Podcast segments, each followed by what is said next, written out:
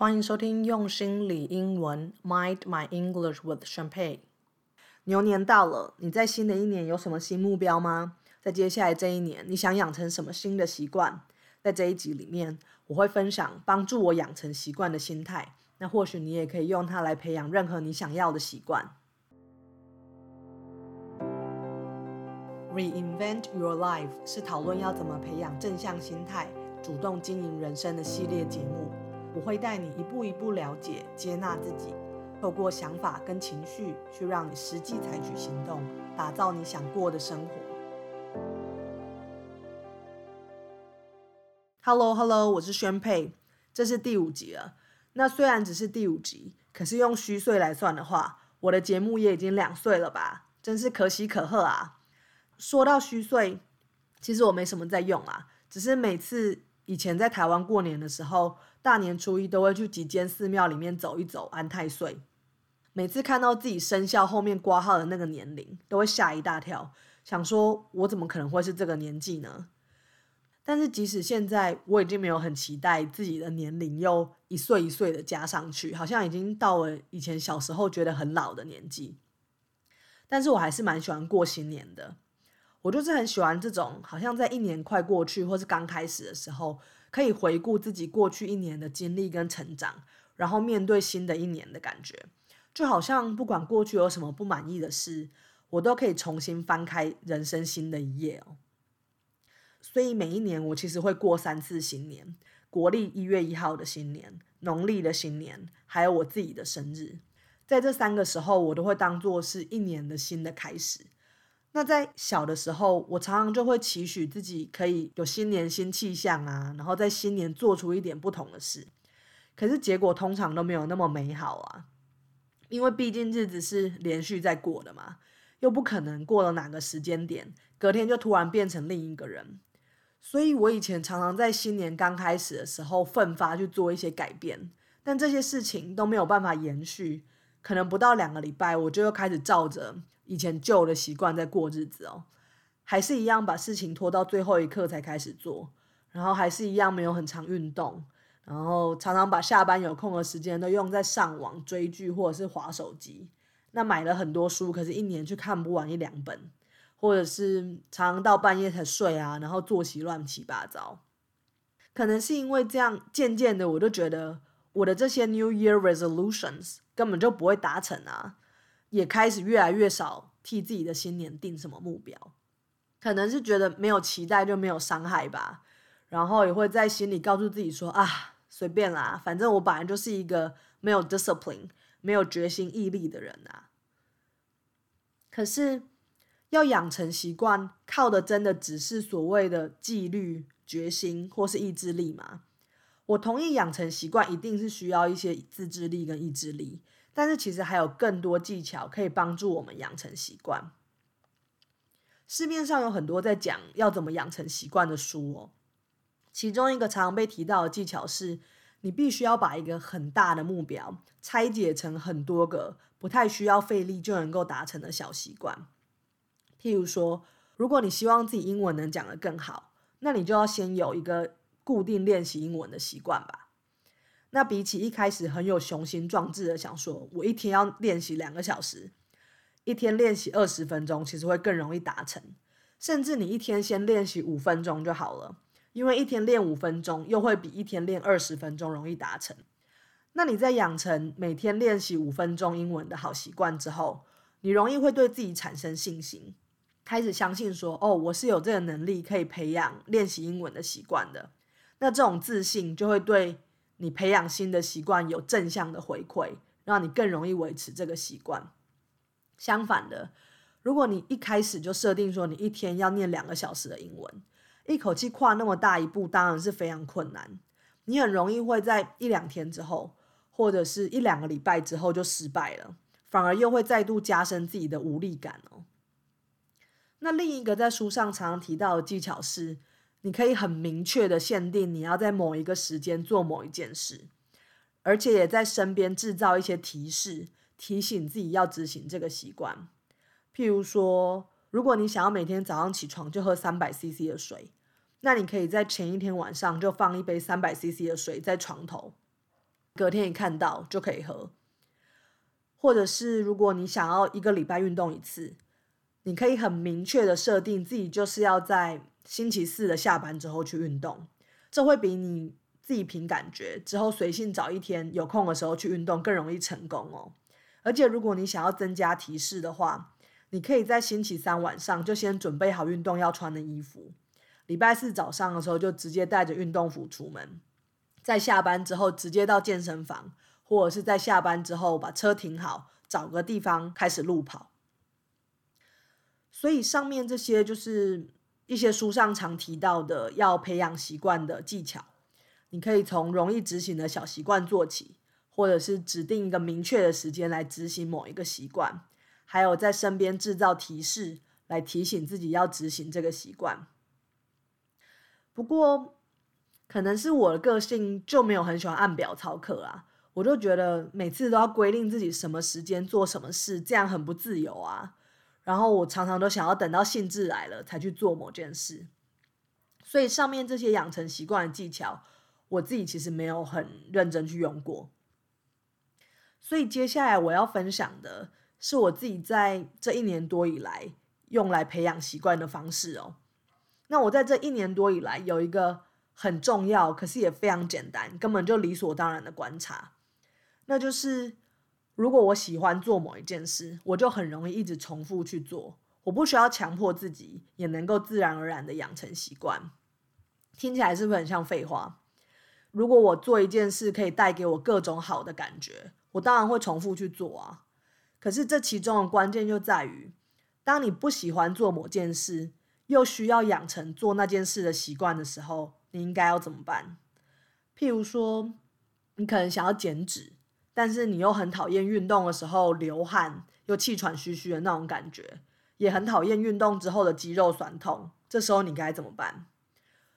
你是要用意志力规定自己去运动吗？还是在照镜子的时候责备自己说：“哎，你都已经胖那么多，还那么懒不去运动？”这样子会有效吗？那我的建议是，你其实可以透过你的大脑去改变你对运动的想法。来让你自己在运动的时候更愉快，进一步喜欢上运动，然后就能够自然而然养成运动的习惯。那这一年多来，不管是建立运动的习惯，或是练习英文的习惯，我靠的都是同一套方法哦。我会透过一连串的步骤，把运动或者是练习英文去连接到各种正向的情绪，让我喜欢上运动跟练习英文，自然而然就会去做。那我其实也是用同一个思考的架构来更彻底的认识自己、接纳自己，然后一步一步摆脱以前很负面又悲观的个性，开始在生活里面去创造更多正向的情绪跟感受，让我自己过得更快乐。那在这一集里面，我就是会花时间来解释我这个思考架构是什么，可能会有点严肃吧。但我真的很希望这个思考方式也能够对你有帮助。我的思考架构是这样的：对我来说，我们的处境或者是我们遇到的事件都是中性，本身没有任何意义的。那我们之所以会觉得某件事有什么意义，或者是某件事引发我们不同的感受，是因为我们会产生想法去解读这些事件，是因为我们的思考还有解读。才赋予每件事情它的意义。那接下来我们的解读会引发我们内心的各种感受，可能让我们觉得快乐啊、悲伤，或者是觉得很有成就感，或是很沮丧，甚至让我们觉得很嫉妒，或是很愤恨等等的。接着这些感受，它就会促使我们去做某一些行为。那这些行为最后当然就会导致结果，我们得到的结果。所以在这整个过程中有五个阶段，第一个是中性的情境，第二个是想法，第三个是感受，第四个是行动，第五个是结果。简单来说，就是我们处在中性的情境里面，我们的大脑产生想法来解读情境，那这些解读会带来不同的感受，这些感受又会诱发行动。行动则导致我们最后得到的结果。那在这五个阶段里面，我觉得有一个是我们没有办法改变的。我没有办法改变我所处的情境，我没有办法改变过去，我也没办法决定哪些事情会发生在我身上。那我更没有办法去控制其他人要怎么看我，或者是他们要怎么对待我。但是除了我们所处的情境之外，我对于刚刚那五大步骤后面的四个想法、感受、行动、结果，其实都是完全有主控权的。因为我是我自己大脑的主人嘛，所以我对我的大脑要产生什么想法，其实是有百分之百的操控权。我可以决定我要怎么去解读每一个事件。那也因为我可以决定我的想法，所以想法之后所产生的感受、行动跟结果，也都是我可以掌握的。也就是说，刚刚提到的情境、想法。感受、行动、结果的五大阶段，只有第一个情境不受我控制，但是从想法开始的四个阶段都是我能够控制的。也就是说，即使我不能改变情境也没关系，因为我有能力能够透过我的大脑去产生一个想法，来创造我自己想要的感受，进一步诱发我想要的行动，那最后得到我想要的结果。不知道这样讲大家有没有觉得清楚哦？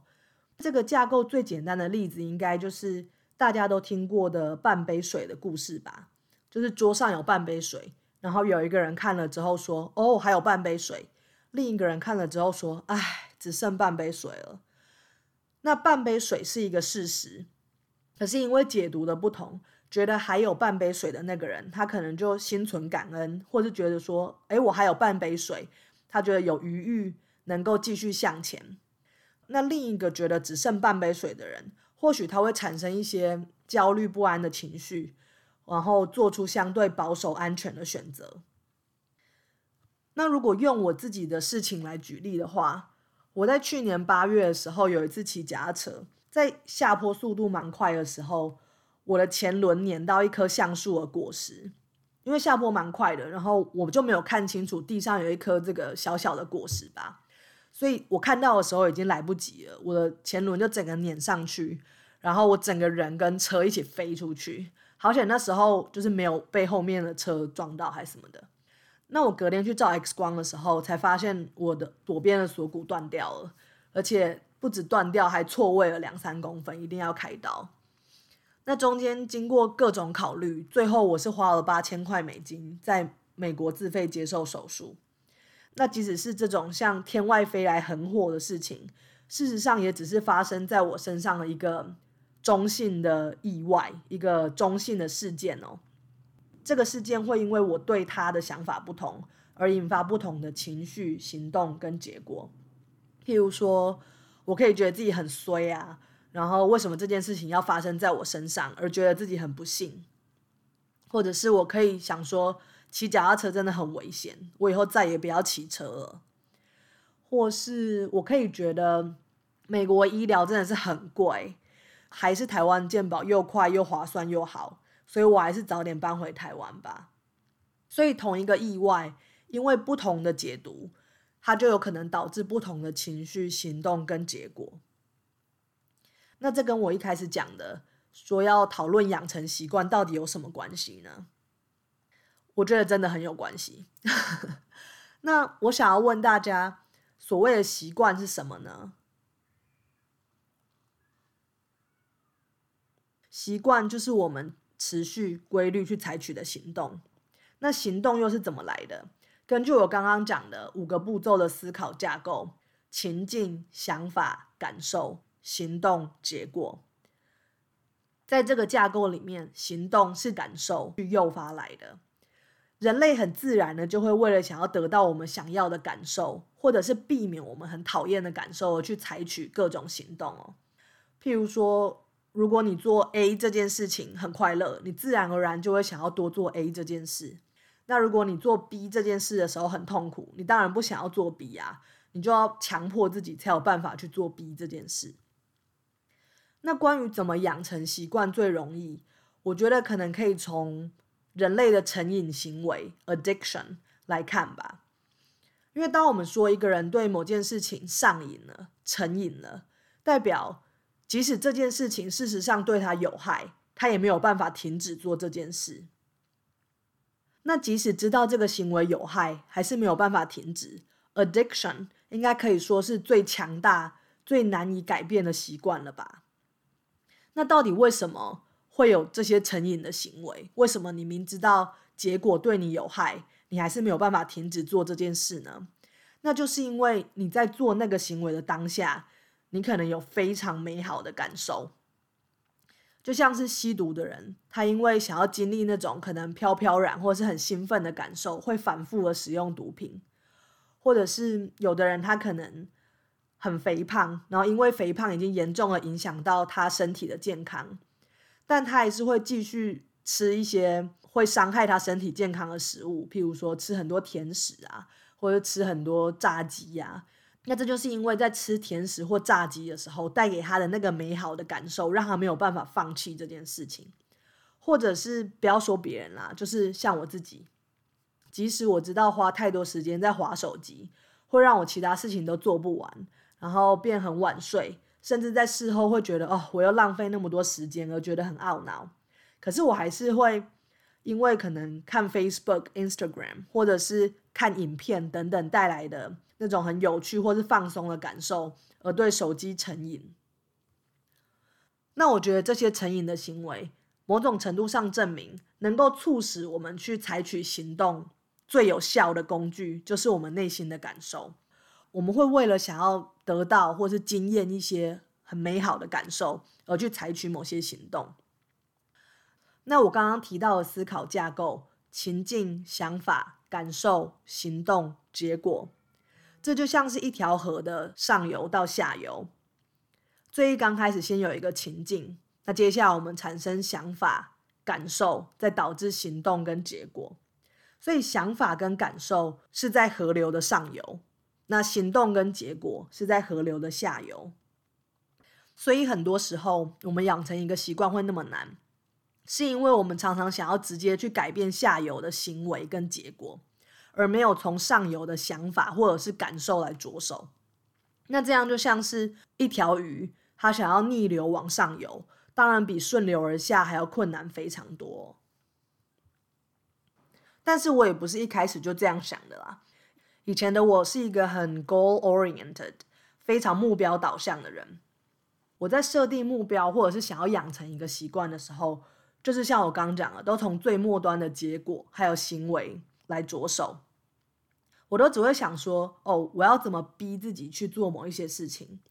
但是没有去想说，我要怎么让自己在做这些事情的时候觉得很快乐，或者是有很多其他正面的感受。就譬如说，我曾经完成过一次五十一点五公里的铁人三项运动。那五十一点五公里的铁人三项，就是你要先游泳一点五公里，骑脚踏车四十公里。最后再跑十公里，大部分的人听到这个可能会觉得说，我应该是天生就很爱运动吧。可是其实正好相反，我在二十五岁之前是那种就体育课都在树下聊天躲太阳啊，然后走路只要十分钟的地方我也要骑摩托车去的人。所以我在二零一六年吧完成三铁的时候，我也只是把。完成三铁赛事当成一个目标，每天按表操课，逼自己去运动。那在训练的两个月里面，我大部分的时间真的都是在逼自己，常常就想说啊，为什么我下班都那么累了，今天还一定要去游泳？有一次我记得好像还在某一个加班的礼拜日中午，想说我自己六日都加班，回家之后竟然还一定要赶快去河滨骑四十公里的脚踏车。就觉得很累，然后觉得我到底为什么要把自己人生搞成这样，然后还悲从中来了在捷运上面掉泪，在捷运上面这样掉泪哭出来哦。或许那时候在训练的过程中，在每次完成训练的时候，我会有一点点那种达成目标的成就感吧。可是我真的几乎没有办法带着期待的心情去运动，然后在运动的过程中也没有很享受。只是想要赶快达到目标，可以回家休息哦。那甚至在那一年我完成三铁比赛之后，我也没有养成一个规律运动的习惯。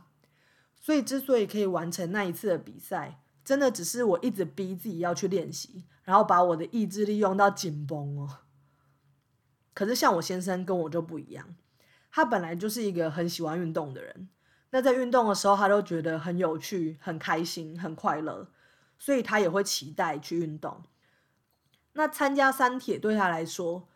比较像是借着报名比赛，他可以把运动的强度调高，然后给自己更多去运动的理由，还有更多去运动的机会。那在训练的过程当中，他当然也会有一些工作很忙，还是要挤出时间去运动的压力，或者是运动完、训练完全身酸痛，然后或者是有时候也会意外摔车。但是整体来说，他事前就会期待能够去运动，在训练的过程中也都很享受、很愉快。运动完之后也是身心舒畅，所以他享受了从头到尾的过程。不像我，可能只有在训练达标的时候，或者是最后终于把比赛完成的时候，得到那一时的成就感哦。所以，如果用我跟我先生比较，我以前根本不喜欢运动，但我完成了一次三铁。那他很喜欢运动，他也完成了很多次三铁。我跟他两个人，到底谁发挥了比较多意志力呢？我觉得一定是我吧，因为我明明就不喜欢运动，还强迫自己去完成一次比赛。我当然是需要用非常非常多意志力来逼自己不情不愿的去运动啊。可是，在我们两个人里面，谁的收获比较多呢？我觉得一定是他吧，因为他能够享受从训练到比赛全部的过程，而且一直能够维持运动习惯。所以这就回到我一刚开始说的，养成习惯真的只能靠所谓的决心、意志力或毅力吗？或是只靠意志力跟纪律来养成习惯，即使习惯养成了，目标也达到了，但我们会觉得开心吗？现在的我相信的是，要养成一个习惯，我必须要让自己在做那件事情的时候是开心的。这对我来说是比较自然，然后也比较容易维持习惯的方式哦。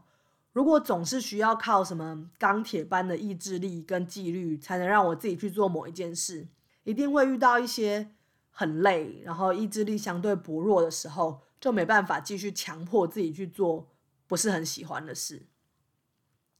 所以我会建议大家，如果想要养成新的习惯，你先试着把做这件事情跟各种正面的感受去做连接。你从想法跟感受的上游着手，让你在执行这个行为的时候，可以产生各式各样的正面感受，譬如说。觉得很有趣、很开心、很有成就感，或是可以让你对未来很有期待、更抱有希望等等的这些正向的感受，会让你之后自然而然想要去执行这个习惯，就不需要一直用意志力来逼自己哦。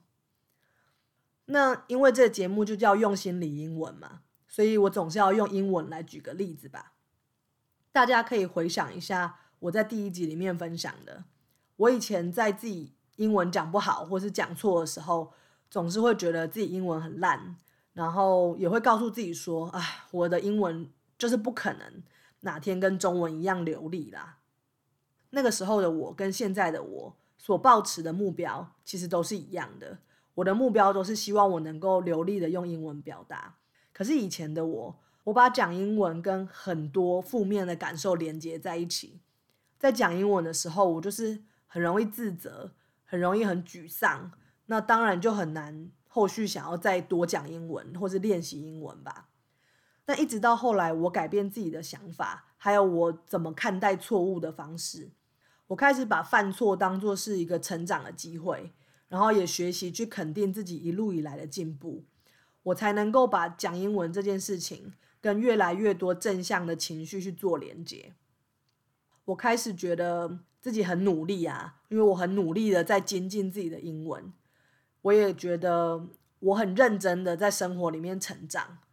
甚至我更觉得我自己很勇敢，因为讲英文对我来说很困难，但我还是很努力的要表达自己，用尽一切的方法去促进沟通，而且即使遇到一些阻碍，我也没有放弃继续前进。那这样不是很勇敢吗？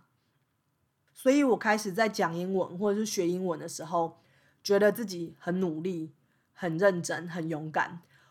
我才因为这些正向的感受而越来越喜欢讲英文，或是越来越常练习英文。那这就是我怎么透过改变我的想法，来创造学英文时候的正向感受，进一步喜欢上练习英文，培养出练习英文的习惯，英文也因为这样而进步的一个过程。那甚至还开始做一个 podcast，这也是我当初意想不到的。那最后我总结一下我今天分享的五步骤的思考架构：中性的情境、想法。感受、行动、结果，我们处在中性的情境里面，大脑会产生想法来解读情境，这些想法进一步带来内心的感受，感受去诱发我们的行动，行动最后导致结果。那虽然我们常常没有办法改变自己所处的情境，可是我们是我们自己大脑的主人，我们可以有意识的用大脑去产生不同的想法。采纳不同的解读跟观点，让我们去创造自己想要的感受，诱发自己想要的行动，最后得到自己想要的结果。那有时候培养新习惯很困难，是因为我们常常想要直接从改变行动来着手，而忽略了自己做这件事情的时候心里的感觉到底是怎么样。有时候我们会以为拥有意志力或者是纪律。就是有能力去逼自己做讨厌的事情，可是每个人能够忍耐的，一定都有他的极限啊。如果你只靠意志力或者是纪律来培养一个习惯，可能会很困难。那如果有什么事情是你目前很不喜欢，或是甚至讨厌，可是又不得不去做的，你不妨试试看从这五步骤中上游的想法跟感受来着手。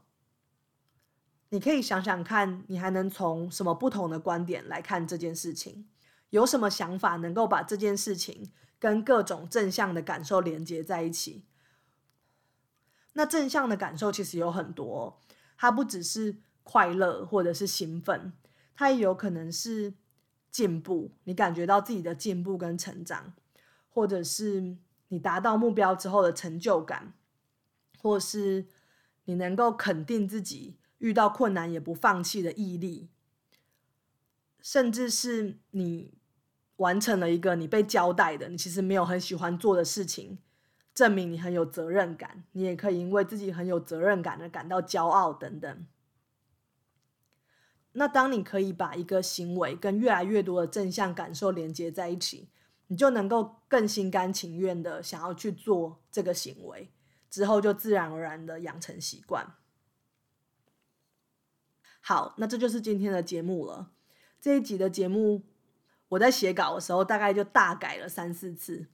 一直在想说要怎么样可以把这五步骤的思考架构解释的更清楚。那我想要知道你对我今天分享的内容有共鸣吗？你同不同意我的思考架构？你觉得感受是外在的事物带给你的，还是你能够主动控制自己的想法来创造的？我很想要听到你的观点，然后也很希望能够跟各种有不同或是相同想法的人交流。你可以利用 Show Note 里面的连接到 Facebook 或是 Instagram 跟我分享你的看法。那在下一集里面，我会从心理再回到英文，聊聊要怎么增加 Active Vocabulary。Reinvent Your Life 这系列的内容对你有帮助吗？欢迎你帮我的节目写 Review。让更多有需要的人可以听到这些内容，也把节目分享给其他跟你一样相信自己的能力、愿意采取实际行动来打造自己人生的朋友。如果你有任何烦恼跟问题，可以透过用心理英文的 Facebook 或 Instagram 跟我说，我很乐意跟你一起讨论哦。